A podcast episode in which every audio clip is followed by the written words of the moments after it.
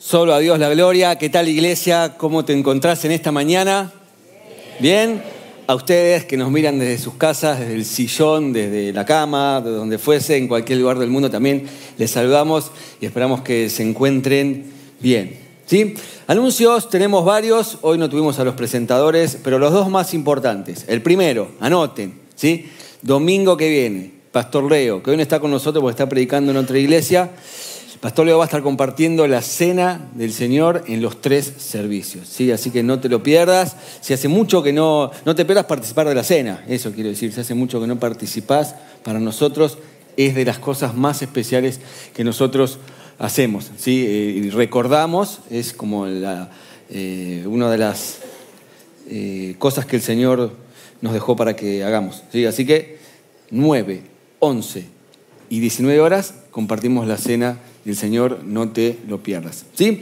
Y la otra cosa para anunciar, viernes que viene, si te gustó el momento de adoración que viviste y te quedaste con ganas de más, lo bueno de llegar a fin de mes, o mejor dicho, de que sea fin de mes, aunque te esté costando llegar a fin de mes, lo bueno es que todos los fines de mes en esta iglesia hay Heaven, una reunión especial donde nos juntamos para adorar al Señor por un rato más largo. ¿sí? Acá tenemos cuatro canciones, pero generalmente en esa reunión especial para la cual los músicos ya se están preparando hace un montón, tenemos eh, como una hora seguida, creo, ¿no? De, de, alabanza y adoración, y hay una palabra, y es un momento especial. Así que no te lo pierdas. ¿sí? ¿Algún anuncio más?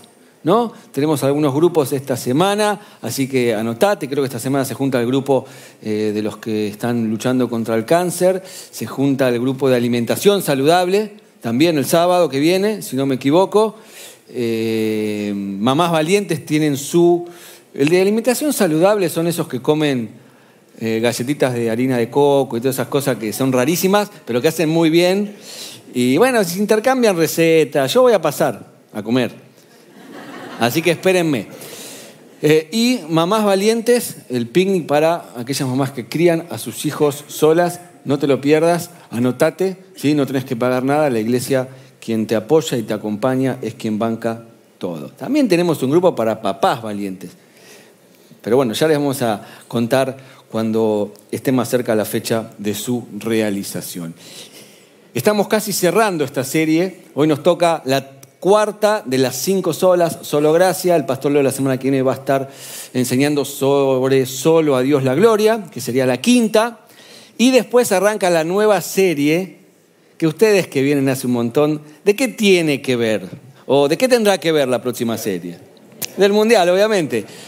Así que vamos palpitando, faltan 30 días, creo, para que arranque el Mundial. ¿Saben que la final del Mundial del 86 fue a las 12 del mediodía? ¿Y la de este también va a ser a las 12? Un domingo, obvio. Por eso la serie que vamos a estar viendo se va a llamar Héroes, elijo creer, basada en Hebreos 11. ¿sí? Vamos a ver la historia de los héroes de la fe, así que no, no te lo pierdas. El mundial anterior hicimos una sobre los discípulos, que también estuvo muy interesante y la podés rastrear en las redes. ¿Estamos? ¿Avanzamos? ¿Sí? Solo gracia. ¿Sí? Vos sabés que estaba preparándome para el mensaje y me di cuenta que Lutero, que según el video que vimos recién, eh, eran sacerdotes. ¿sí? ¿Saben que mi papá también era sacerdote? Yo no se los conté nunca. ¿No? De verdad, mi papá fue sacerdote, franciscano. Eh, sí, sí. Mirá lo que no me vengo a enterar, dicen por ahí. Sí, sí, mi papá fue cura y tenía muchas similitudes con, con Lutero. ¿no? Los dos eran sacerdotes. Lutero se formó en un seminario, mi papá se formó en un seminario. Lutero eh, predicaba dentro de la Iglesia Católica, mi papá predicaba dentro de la Iglesia Católica. Lutero fue al Vaticano, mi papá fue al Vaticano. Lutero tuvo que dejar la Iglesia porque produjo una gran revolución teológica con ideas que, bueno, eh, entraron en, eh, en colisión con el statu quo. Tuvo que dejar la Iglesia. Mi papá tuvo que dejar la Iglesia porque conoció a mi mamá. Hasta ahí las similitudes. Eh, sí, vino mi hermano después, no hace falta que les cuente. Eh, deja la iglesia, tuvo cuatro hijos, yo soy el segundo. Y muchos años después, él obviamente empezó una nueva vida, eh, fue profesor, y muchos años después, en una de las mudanzas de él, me acuerdo que estábamos ahí, y viste que los papás tienen la mesita de luz. El cajón de arriba se abre, pero el de abajo no. Y él ahí tenía eh, algunos recuerdos de su paso por el sacerdocio. Él tenía una eh, libretita con anotaciones, él tenía unos cassettes con algunas de sus homilías grabadas, yo lo escuché, predicaba lindo. Y lo que más me llamó la atención un, día que precisamente estábamos eh, ordenando las cosas, era una soga con unas esquirlas de acero y unos nudos en el medio. Yo dije, pa, ¿qué es eso? Y él me explicó y me contó que ese era el, el látigo que él usaba para purificarse de sus pecados. Y con eso se golpeaba eh, algunas noches en las que él se sentía impuro. ¿no? no tengo nada contra los sacerdotes, tengo muchos amigos. De hecho, conté en el primer servicio que la primera persona que me llevó a la cancha era un cura, el sacerdote que reemplazó a mi viejo en la parroquia, que para nosotros era el tío Jesús. El tío Jesús, así que todo bien con ellos, pero yo tenía creo que 15, 16 años y nunca eh, me voy a olvidar la, impresión que me dio cuando él me cuenta lo, que hacía y el solo imaginarme la espalda de él lastimada para purificar sus pecados era algo que no dejaba de hacerme ruido. ¿sí? Eh, pero bueno, no le quise preguntar nada porque ya era grande y a los papás no hay que cuestionarles nada después de cierta edad. Así que, pero bueno, eh, era la forma que él tenía de, purificarse. Yo te quiero hablar en esta mañana de tres maneras que nosotros tenemos de responder a Dios. La semana pasada el pastor Zaini habló de cuatro caminos hacia Jesús. Yo te quiero hablar de tres formas de responderle a Dios. La primera, no me voy a detener mucho, se llama irreligión. Irreligión, llamale así, llamale ateísmo o como quieras, es la decisión que uno toma de ignorar a Dios, decir, Dios no existe, rechazo su ley y sigo adelante con mi vida. ¿Sí? Si es tu caso, si no crees en Dios y estás acá porque perdiste una apuesta, porque hiciste una promesa, hoy juega tu equipo y viniste a orar por él, o viniste con la chica que te gusta que te invitó, Solo decirte, no señalen a nadie, por favor que queda feo.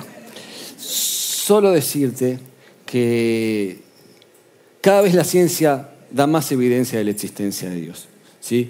Y un mundo tan afinado, tan perfectamente armado, eh, no deja de evidenciar que tiene que haber un creador. ¿sí? Eh, el cuerpo humano tan específicamente diseñado. El planeta Tierra, saben que si la Tierra fuera un poquito más grande o un poquito más chica, no podríamos tener atmósfera. La atmósfera es lo que permite la vida. Si estuviéramos más cerca del Sol nos derretiríamos, un poquitito nada más, más lejos nos congelaríamos. Por lo tanto, la creación misma da evidencia de que tiene que haber un creador. ¿Sí? Así como un reloj habla de un relojero, un edificio supone la existencia de un constructor, este planeta Tierra tan afinadamente eh, establecido necesariamente da cuenta de la existencia de un creador. Es difícil sostener que venimos de la nada. Después podemos discutir cómo. Pero bueno, eso te lo digo por si te invitó la chica que te gusta y no crees en Dios, no importa. Eh, solo para que lo pienses. Pero el primer camino es rechazar a Dios. Hay un segundo camino, ¿sí? Que consiste en abrazar la ley de Dios y presentar una vida moral basada en las obras para que Dios te acepte. ¿sí? Es un poco lo que de alguna manera hacía mi papá. ¿sí? Es creer que me puedo ganar el amor de Dios con mis obras. Por eso eh, muchos se preguntan, ¿cuánto cuesta que Dios me ame? ¿Cuánto costará que Dios me acepte? En un mundo donde todo se paga, es lógico y natural que nos hagamos esa pregunta. Abrazamos la ley de Dios y tratamos de cumplirla para que Dios finalmente nos acepte. Lutero luchaba contra eso, ¿sí? eh, porque él veía que tenías que castigarte para que Dios perdone tus pecados, tenías que pagar para ir al cielo. Eh, y le empezó a hacer ruido cuando se daba cuenta que había gente que había hecho un desastre con su vida, pero su hijo podía pagar para que él también entrara. Entonces ahí empezó como a entrar eh, en duda. Podríamos llamar a esta forma de responder a Dios la teología de la escalera. ¿Cómo dije? Me porto bien, subo un escalón. Me porto mal, bajo dos. Es así. ¿Eh? Tiene que ser difícil, tiene que costar. ¿sí? Eh, la teología de la escalera. El problema es que nunca sabemos cuán alta es esa escalera. Nunca sabemos cuántos escalones nos falta. Y esa respuesta no la tiene nadie. ¿Cuánto es suficiente? ¿Cuánto cuesta de verdad que Dios me ame? ¿Cuánto cuesta ganarme su aceptación? La tercera forma de responder a Dios, dije, y religión. La segunda, religiosidad o moralismo. La tercera es el Evangelio de la gracia. Es creer, como descubrió Lutero, la buena noticia de que Jesús nos salvó por su propia cuenta y en forma gratuita. Dice Romanos 3, 23, todos han pecado y están privados de la gloria de Dios, pero por su gracia son justificados gratuitamente mediante la redención. Redimir es pagar, taca taca, mediante la redención que Cristo Jesús efectuó. Y si conoces la historia de, la Biblia, eh, claramente lo último que Jesús dijo antes de ascender a los cielos es, consumado es, que en griego, hoy me estudié todo el griego, es tetelestai, que en castellano es, está pago por completo. ¿Sí? Si tuviéramos que hacer una fórmula matemática, sería Cristo más nada igual todo. Lo digo de vuelta, Cristo más nada igual todo. A esto se le conoce como la teología de la cruz.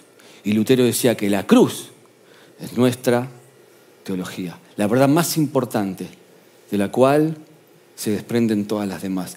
La cruz no es una de las cosas más importantes en las que nosotros creemos. Es la más importante. Y de ahí viene todo lo demás. Cristo más nada igual todo. Entonces, en verdad hay dos formas de rechazar a Dios. Una es rechazando su ley, ¿sí? diciendo, Dios, no existís. Y la segunda es abrazando su ley e intentando cumplirla para que Dios nos acepte. Es como decir, mira, voy a abrazar bien fuerte la ley porque con la gracia no alcanza. Y de alguna u otra manera estamos rechazando la obra completa de Dios. ¿sí?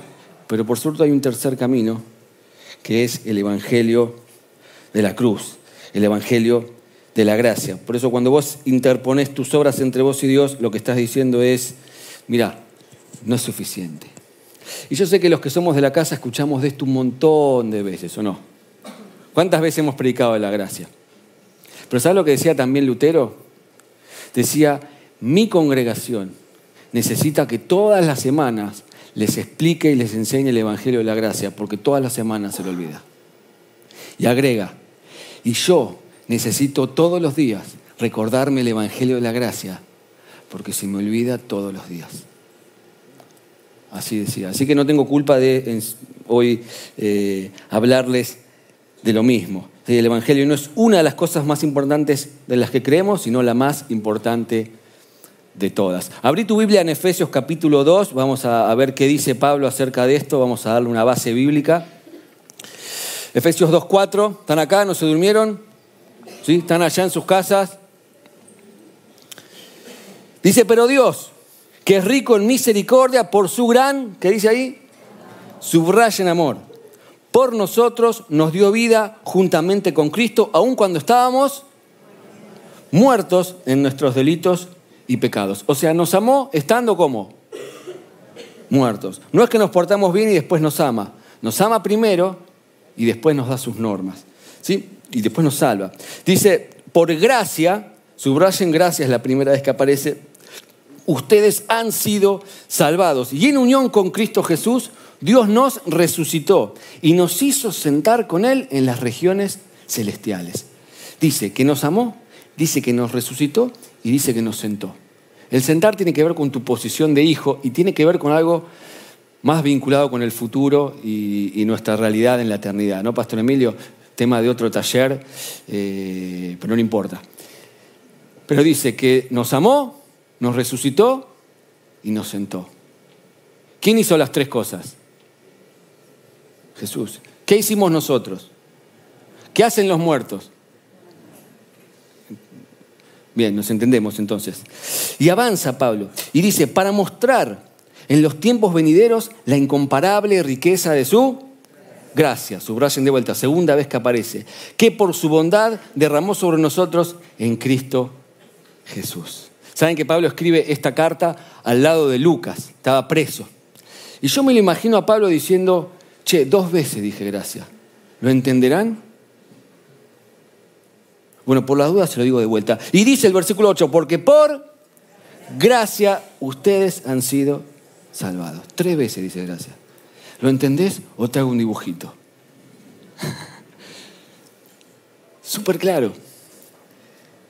Por gracia. Ah, pero pará, dice, mediante la fe. Ah, acá entramos nosotros, ¿no? Y ponemos nuestra parte. Ah, pero dice, no, dice, pero esto no procede de ustedes, sino que también es el regalo de Dios. O sea que ni la fe ponemos nosotros, la fe nos la da Dios. No por obras para que nadie se jacte, dice, porque somos hechuras de Dios, creados en Cristo Jesús para buenas obras, las cuales Dios dispuso de antemano a fin de que las pongamos en práctica.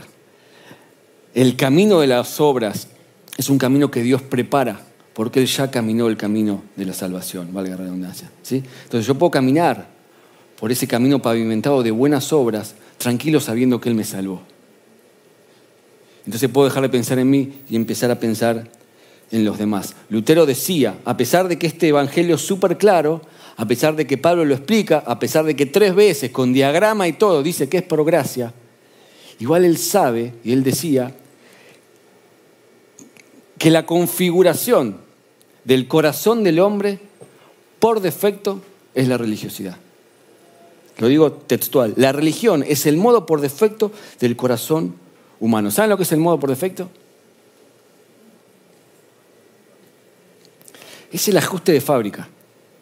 todos tenemos eh, nuestros celulares que vienen con ajuste de fábrica cuando por ahí, no sé, te pasó algo, lo reseteas y vuelve a su ajuste por defecto. Él dice que de alguna u otra manera, por más que te escriba y te lo diga 50 veces, tu corazón va a tender a ir hacia la religiosidad, hacia el moralismo, hacia el legalismo. Y naturalmente se va a alejar de la gracia de Dios. Es como que si nosotros tuviéramos un switch, viste que los autos se pasan a gas o a nafta si tenés GNC. Si tenés una 4x4, creo que puede ser 4x4 o, o a qué, ¿cómo se llama el otro modo? O 4x2. La camioneta es la misma. Un solo botoncito hace la diferencia. Tu vida es la misma y a veces nosotros pasamos de modo gracia a modo ley. Y ahora vamos a ver de qué forma. ¿sí? Por eso decía Lutero, es mucho más fácil pasar del Evangelio a la religión y no al revés. Es mucho más fácil pasar del Evangelio a la religión y no al revés. Y Andy Stanley, un pastor que eh, no conozco, pero he leído bastante, dice que hay una fuerza invisible, algo parecido a la gravedad, que lleva a la iglesia de regreso a la religión sin gracia y legalista. Se presenta en cada generación con una variedad de etiquetas, estilos y rostros. Se ha disfrazado como ortodoxia, como santidad, como moralidad y como conservadurismo. Pero siempre, siempre nos lleva de la gracia a la ley. Y empezamos muchas veces a vivir en un legalismo. Dice Hebreos 12:14, asegúrense de que nadie deje de alcanzar la gracia de Dios, de que ninguna raíz amarga brote y cause dificultades y corrompa a muchos, que nadie deje de alcanzar la gracia de Dios. La reina Valera traduce que nadie se pierda la gracia de Dios. Mira, muchas veces te pasa que por ahí te duele la rodilla y pensás que el problema dónde está? La rodilla. O por ahí te duele la cintura y pensás que el problema dónde está? En la cintura. Pero muchas veces descubrimos, los traumatólogos, que el problema dónde está? En la cabeza, dice uno. Algunos sí. Esto no estaba preparado. En los pies. Entonces te duele la rodilla, pero el problema está en los pies. O te duele el hombro, ¿y qué pensamos que es la cervical? ¿No? Perdón, pensamos que es el hombro, pero ¿cuál es el problema? La cervical. me decían en el primer culto los del equipo de salud, te duele el hombro izquierdo, puede ser un paro. Así que presta atención. Siempre pensamos que donde está el problema, donde me duele está el problema. Escuchá, con la gracia pasa lo mismo.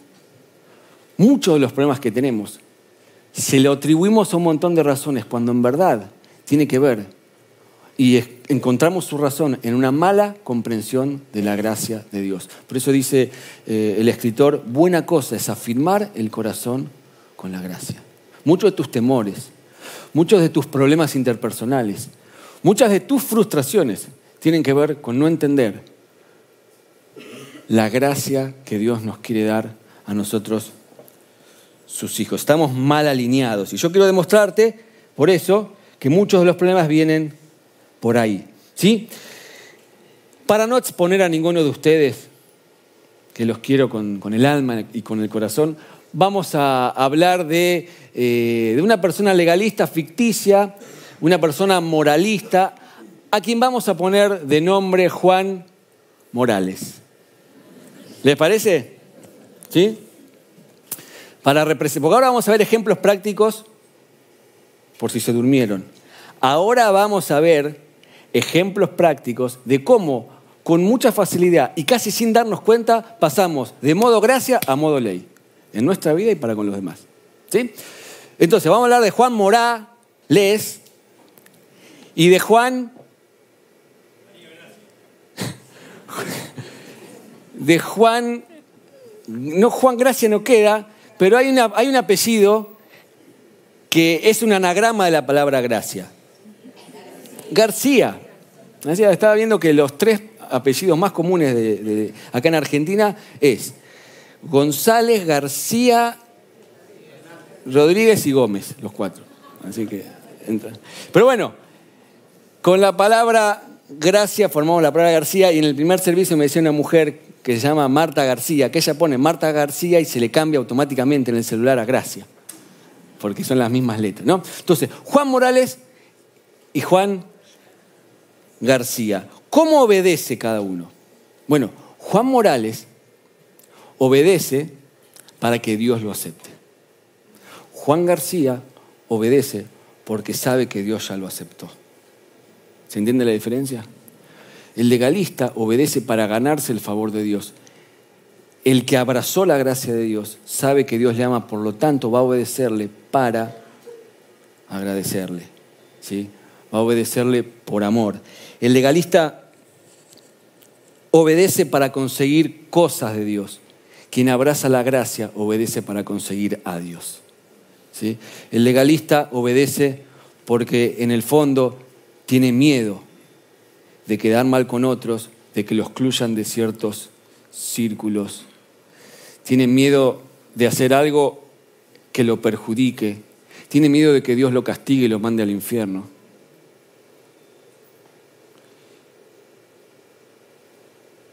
O como yo, a veces obedezco por la sencilla razón de no quiero levantarme al otro día a la mañana y odiarme por lo que hice ayer. En todos los casos funciona el mismo mecanismo legalista. Obedezco para sacar un beneficio, obedezco para sentirme bien. En ningún lado obedezco para agradar a Dios. En ningún lado la obediencia es por amor a él. Y el legalismo hace eso.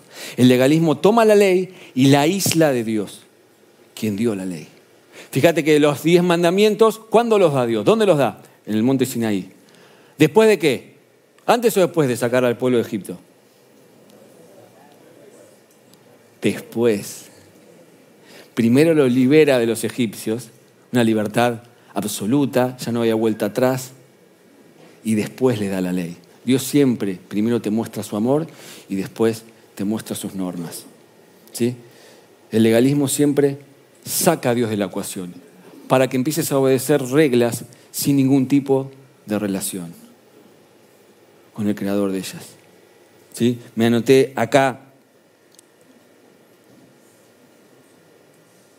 en ese sistema donde nos enfocamos en las reglas y no en la relación personal, no hay alegría, no hay vida, es todo rutina, obedecemos por fuera y nuestro corazón se va alejando de Dios. ¿sí? Obedecemos y hacemos el bien no por amor a Dios o a lo bueno, sino por nuestro propio bienestar. Dice primera de Juan 4, 17, en el amor no hay temor, sino que el amor perfecto echa fuera el temor.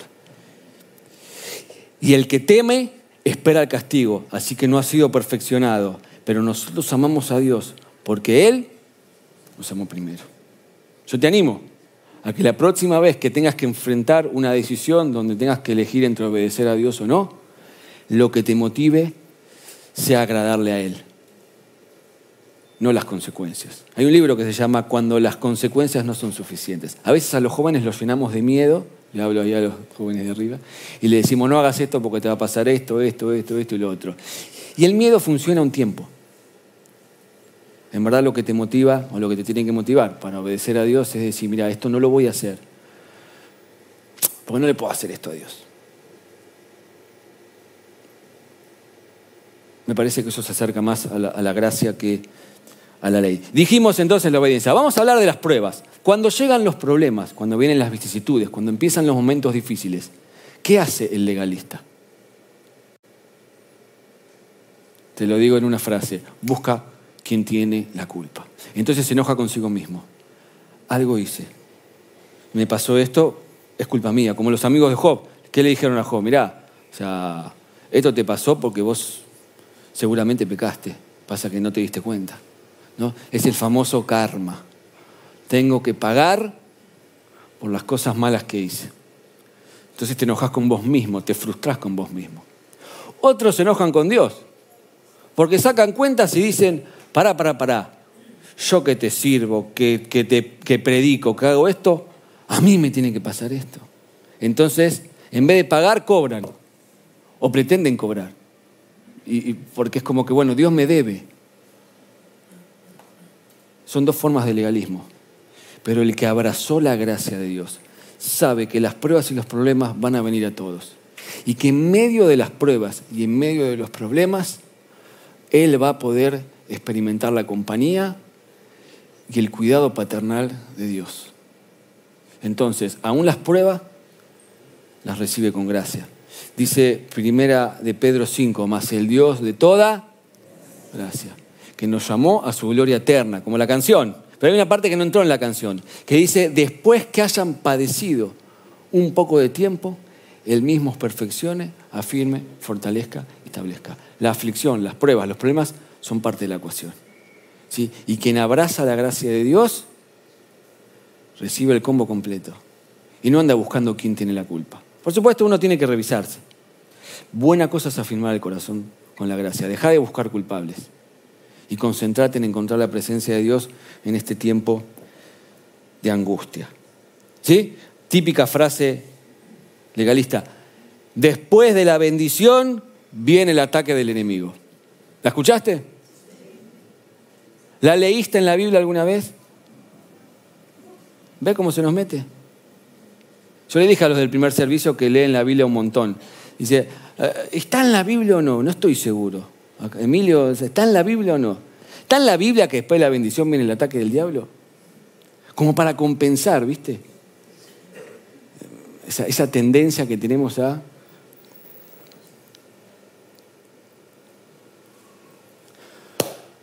¿Cómo ora Juan Morales? Juan Morales se levantó, bueno, en este caso a las 10 de la mañana, eh, en el servicio anterior era más temprano, se levantó a las 10 de la mañana, salió de su casa y oró para que no le roben, para no chocar con el auto, eh, para no cruzarse con el que le debe plata y para no llegar tarde. Pero cuando estaba llegando acá a la puerta, se acordó que no oró por el perro y por el pececito. Y como a Dios se le olvidan las cosas y hay que hacérselas acordar, empezó a orar y dice, Dios, por favor, el perro. Y muchas veces andamos, o sea, la Biblia dice, oren por todo. Pero la realidad es que muchas veces nos las pasamos orando oraciones llenas de miedo y llenas de temor y llenas de inseguridad. Proverbios dice, huye el impío sin que nadie lo persiga, mas el justo vive confiado como un león. No está mal que ores. Lo que está mal es que estés tan muerto de miedo, que no entiendas que la gracia de Dios te alcanza y si te olvidaste de orar por algo, tranquilo. Tranquilo, Dios está en control. A Dios no se le olvidan las cosas.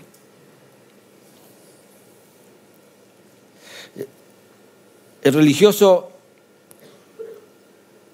cuando ora, básicamente lo que hace es pedir. Su oración se basa en peticiones. ¿sí? Y, ora fervorosamente cuando tiene problemas. ¿sí? Y ora de rodillas porque hay que sufrir. ¿O no? Y tiene que doler. ¿Para qué? Para convencer a Dios, para tirarle la manga y que nos haga el favor. Pero el que abrazó la gracia de Dios sabe que Dios le ama, que Dios conoce tus necesidades y ora para encontrar la presencia de Dios. Ora por comunión. Uno ora para pedirle cosas a Dios. Otro ora para buscar a Dios. ¿Sí? Eh, vamos rápido. Mi oración es que vos seas una persona que abrace la gracia de Dios y vivas seguro. Otro ejemplo, la relación con los demás. ¿Cómo nos relacionamos con los demás? ¿Cómo nos vinculamos? ¿Cómo es nuestro trato con los demás? Yo decía en el primer servicio, si la gracia pudiera medirse como el colesterol en sangre. ¿Cuántos tienen colesterol alto acá?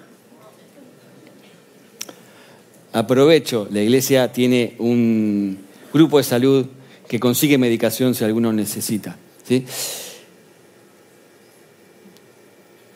Si la gracia pudiera medirse como el colesterol en sangre,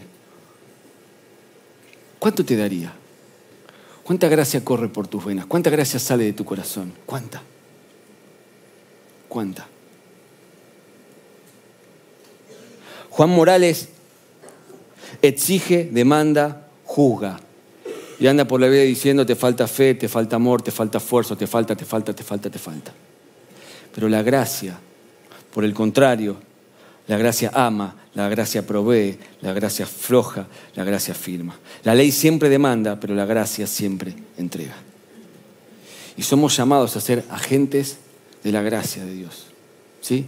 Dice Juan, perdón, Mateo 18, de gracia recibiste. Y si la salvación es por gracia, la relación con los demás debería también serlo. El otro día me dijo la secretaria de la iglesia, me dijo, no se te escapa una, ¿eh? Por un... una cosa que le había señalado. Porque a mí me gusta andar... Soy ácido. Esa es la palabra que me define. Soy ácido. Pero me acordé que la secretaria anterior decía lo mismo. y lo tengo que cambiar. Yo quiero ser alguien de gracia. La ley exige, demanda, presiona. La gracia da. Esa es la esencia de la gracia. Si crees que Dios es demandante, vas a demandarte a vos mismo y vas a demandar a los demás. Si crees que Dios duda de vos, vas a dudar de vos y vas a dudar de los demás. ¿Sabías que los más eh, famosos ateos de la historia, Nietzsche, Sartre, eh, Voltaire, el de la Revolución Francesa, Camus, Russell, todos ellos o no tenían padre o habían sido defraudados por el Padre que les tocó. Y cuando vos ves a Dios, de una manera eso termina influyendo en cómo vos tratás a los demás. ¿Se entiende? De gracia recibiste, de gracia da. Y si Dios te perdonó un montón de cosas, ¿por qué no sos capaz de perdonar? Y si Dios te tiene paciencia, ¿por qué no sos paciente? Yo entiendo que hay gente que, insisto, ve a Dios, cree que Dios es así y actúa de esa manera. Pero hay muchos otros que sabemos que Dios es puro amor, pura gracia, pura paciencia y puro perdón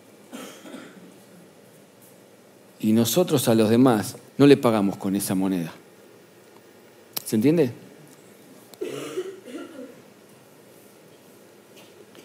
La famosa disciplina, ¿no? Que cuando disciplines a tu hijo o a quien sea, mira, la disciplina, si no restaura, no funciona. Y yo sé que en nombre de la disciplina se han cometido atrocidades. ¿Eh? A veces hay que ajustar algunas cosas, ¿no? Pero hay gente que por cada pavada le han sacado la cena, el ministerio, lo han echado. ¿Dónde está la gracia? ¿Con qué facilidad nos pasamos de un modo a otro? ¿Qué más? Vayan preparándose los músicos porque estoy por terminar. ¿Sí? Dije cómo enfrentamos las pruebas, cómo obedecemos, cómo oramos, cómo tratamos a los demás. ¿Sí? Yo te animo a que te des una vuelta por la gracia de Dios. No puede ser que haya gente con la que no te hables hace años. ¿Quién sabe por qué? Si Dios no te clava el visto, si cada vez que oras Dios responde, tenés que hacer lo mismo. ¿Sí?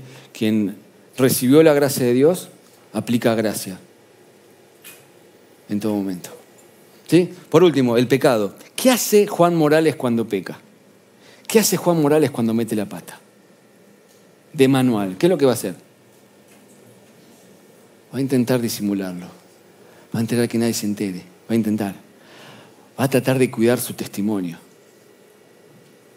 En cambio, Juan García, o quien abraza la gracia de Dios, no le importa el testimonio, le importa su corazón, porque sabe que ahí empieza todo. Y por más que quieras cuidar el testimonio, si tu corazón anda mal, en algún momento la cosa va a salir. Por eso vos no tenés que cuidar tu testimonio, tenés que cuidar tu corazón. Y, estamos en un sistema religioso y legalista que cuando te mandas una macana por miedo a que te condenen, lo primero que tratás de hacer es esconder tu error. ¿Por qué? Por miedo al juicio. Pero quien abraza la gracia de Dios, en vez de esconder sus debilidades, las expone con su pastor, con su líder, con sus amigos. Y sabe que ahí la debilidad pierde fuerza. ¿sí? Uno esconde, el otro expone. Uno cuida su testimonio, otro cuida su corazón. Ahí está la diferencia. Algunos van a disimular su pecado. Otros, escúchame bien, otros lo que van a hacer es abandonar. Otros van a pararse abajo de todo de la escalera y la van a ver tan alta, tan alta, tan alta que van a decir yo no puedo. Y lo van a decir con absoluta honestidad. ¿Sí? Y te van a decir yo intenté, yo traté, yo quise, pero no pude. Y van a intentar abandonar. El problema es que por más que sean honestos, y yo valoro la honestidad de esa gente que dice, no, yo no voy a andar careteándola. El problema es que el mecanismo y el argumento es tan legalista como el anterior. Es yo tengo que poder, yo tengo que hacer esto, yo tengo que hacer lo otro. Entonces, son honestos, pero fallan en lo más importante, que es amar a Dios. Y cuando vos de verdad te enamoras de Dios, es mucho más fácil transitar por esta vida. Algunos disimulan, otros abandonan, otros se sientan a negociar con Dios. Y le dicen, a ver, Dios, sí, yo tengo esto. Yo sé que es complicado, pero mira, te ofrezco venir todos los domingos. Te ofrezco servir te ofrezco ser generoso. Te ofrezco venir al heaven. Te ofrezco todo eso. ¿Te parece? Arreglamos. Y son aquellos que han perdido por ahí esa sensibilidad ante el pecado. Y como ya no les duele, y como saben que Dios es bueno, y como saben que es paciente, no les duele porque la cuenta les cierra. Porque dice, para, para, si tengo esto, yo sé que está mal, pero mira todo lo bueno que tengo. Señor, ¿arreglamos? El mecanismo es igual de legalista que todos los anteriores. Con todas estas cosas buenas, cubro esta mala. Y no estamos en condiciones de negociar con Dios, porque a Dios no tenemos nada que ofrecerle. Por eso si estás luchando contra algo y ya te diste por vencido y lo asumís como que, bueno, no voy a cambiar nunca, no, no, no. Esta es una mañana para que puedas rendirlo de vuelta a los pies de Jesús. Él quiere que cambies. Él quiere que dejes eso que vos sabés que está mal.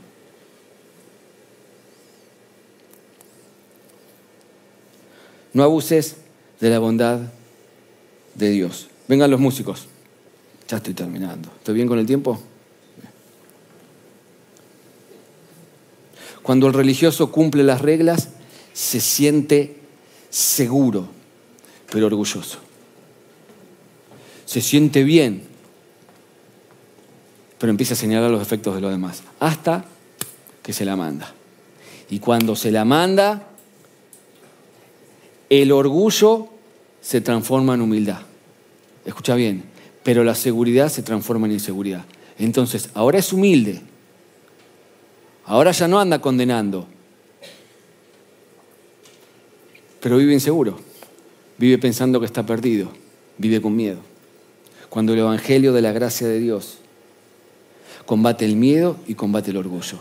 Combate el orgullo porque dice que sos tan pecador, sos, tan desastroso que Jesús tuvo que venir a morir por vos. Pero también combate el miedo porque te dice que vino y vino de pura gracia y vino de puro amor. Y si hiciera falta, lo haría de vuelta. Entonces sos profundamente pecador, pero a la vez sos profundamente amado. Así vive el que abrazó la gracia de Dios. No es orgulloso porque es consciente de sus defectos. Y no tiene miedo porque sabe quién lo salvó y sabe que Dios le ama.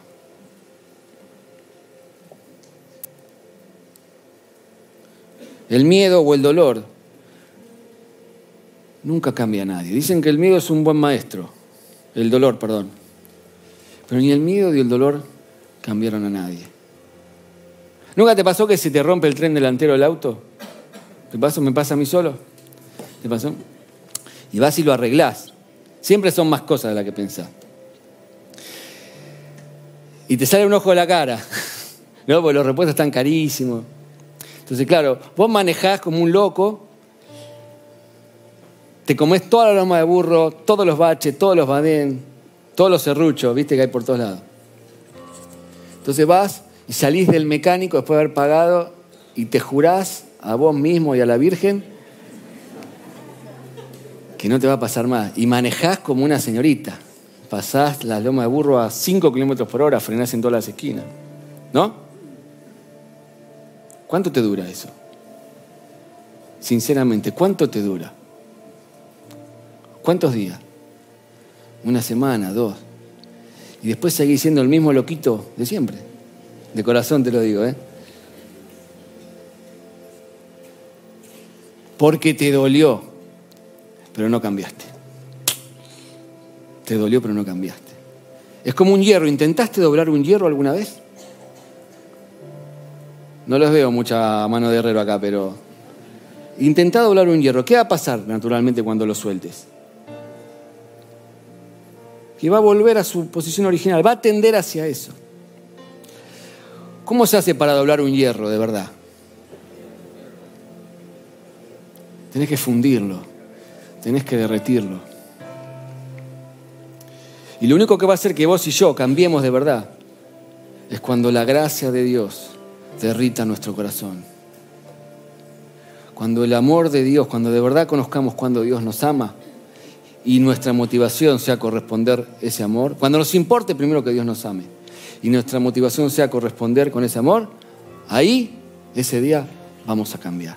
Digo vamos, porque yo también estoy en, en lo mismo. Podés descansar en la gracia de Dios. Si estás acá y metiste la pata hasta el fondo, hasta el cuadril o hasta donde quieras decirlo, yo quiero decirte que la gracia de Dios es poderosa para levantarte otra vez. Dice Romanos 5:20, de donde abundó el pecado, sobreabundó la gracia. Fíjate, dice, donde abundó el pecado, no dice, donde había 5 litros de pecado, 5 litros de gracia. ¿Dice eso? Dice, más sobreabundó. Mira, si debes mil dólares, sería un acto de justicia que los devuelvas, ¿no? Eso sería justicia. Misericordia sería que el Creador te diga, no me debes nada. La gracia es que no solamente no lo tenés que devolver, no solamente no lo tenés que pagar, sino que además el acreedor te da mil más a tu favor. Esa es la gracia de Dios. No es equilibrio. Dice, donde abundó el pecado, sobreabundó la gracia. Nunca vas a caer tan bajo que la gracia de Dios no pueda alcanzarte. Nunca, nunca. Y allá en el fondo, donde la gracia de Dios te encuentre, no te va a dejar ahí y te va a elevar a nuevas alturas. ¿Sí? Último versículo que quiero leerte, Deuteronomio 4:29. Dice, pero si desde ahí, esto es para los que se mandaron o se la están mandando mal y están acá y creen que Dios ya los descartó y que no hay chance, para los que están en el fondo de la escalera, para los que negocian con, con Dios. Dice, pero si desde ahí buscas a Dios con todo tu corazón y con toda tu alma, ¿qué díselo? Encontrarás. Y al cabo del tiempo, cuando hayas vivido en medio de todas esas angustias y dolores, porque bueno, cuando metes la pata, se te ensucia un poco la zapatilla. No sé si se entiende. Y hay que limpiarla, no es muy lindo.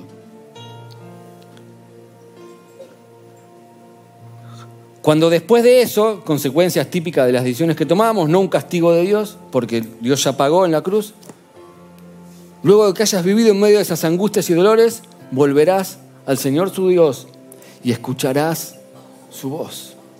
Lo vas a escuchar. Porque el Señor tu Dios es un Dios compasivo que no te abandonará ni destruirá, ni se olvidará del pacto que hizo con vos en el pasado. Dios no te abandona. Cerra tus ojos. Algunos piensan que Dios, no, porque Dios está enojado conmigo, Dios está ofendido conmigo. ¿De verdad pensás que Dios tiene tiempo para enojarse con vos? Es Dios. ¿Sabes todo lo que está trabajando? ¿Sabes todo lo que está haciendo Dios? No es que Dios no me habla. Con todo respeto, eso sos vos que crees que Dios es así y que necesitas afirmar tu corazón en la gracia de Dios.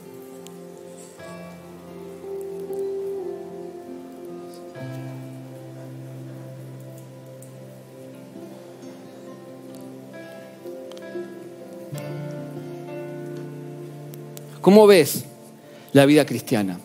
¿Como una escalera o como una cruz? Quiero decirte, no hay escaleras para subir. El único que subió algo fue Jesús. Y no subió una escalera, dice que subió un monte donde ve una cruz. Ahí se subió. Ahí pagó por tus pecados. Ahí te ofrece la gracia para que ahora vivas por gracia para con los demás. El problema es que nosotros volvemos y queremos cambiar la cruz por la escalera. Todo el tiempo, todo el tiempo, todo el tiempo. Quiero preguntarte, ¿cuánta gracia en sangre tenés? ¿Qué va a motivar tu corazón para que le obedezcas la próxima vez que tengas que tomar una decisión crucial? ¿Qué vas a hacer cuando vengan las pruebas? ¿Qué vas a hacer cuando alguien te responda mal? ¿Qué vas a hacer cuando tengas que orar, ¿cómo vas a orar? ¿Qué vas a hacer la última, la próxima, mejor dicho, vez que metas la pata? Dios te ama de pura gracia. Te dejo un segundo orando en silencio y en un ratito, en dos minutos, voy a orar por tu vida.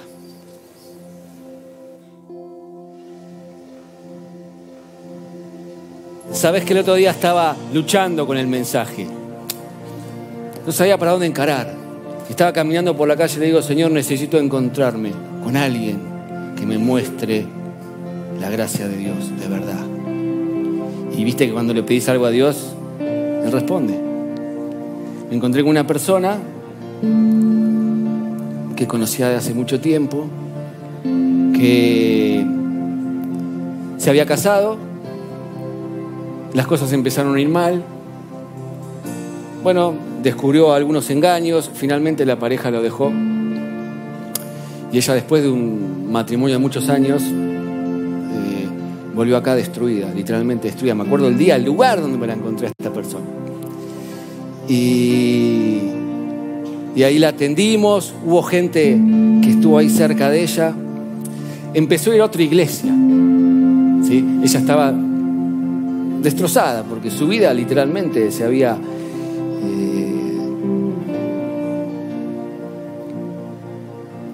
hecho pedazos, todo su plan, todo su proyecto.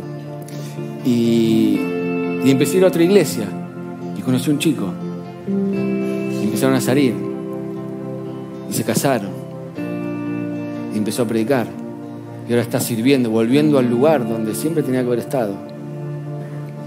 Y tiene una panza así porque está embarazada y va a tener su primer hijo. y me contaba su historia en un pasillo en medio de la calle y yo no lo podía creer. Y dije, esta es la gracia de Dios. No hay lugar tan hondo donde la gracia de Dios no puede ir a buscarte. Y dije, esta es la gracia de Dios.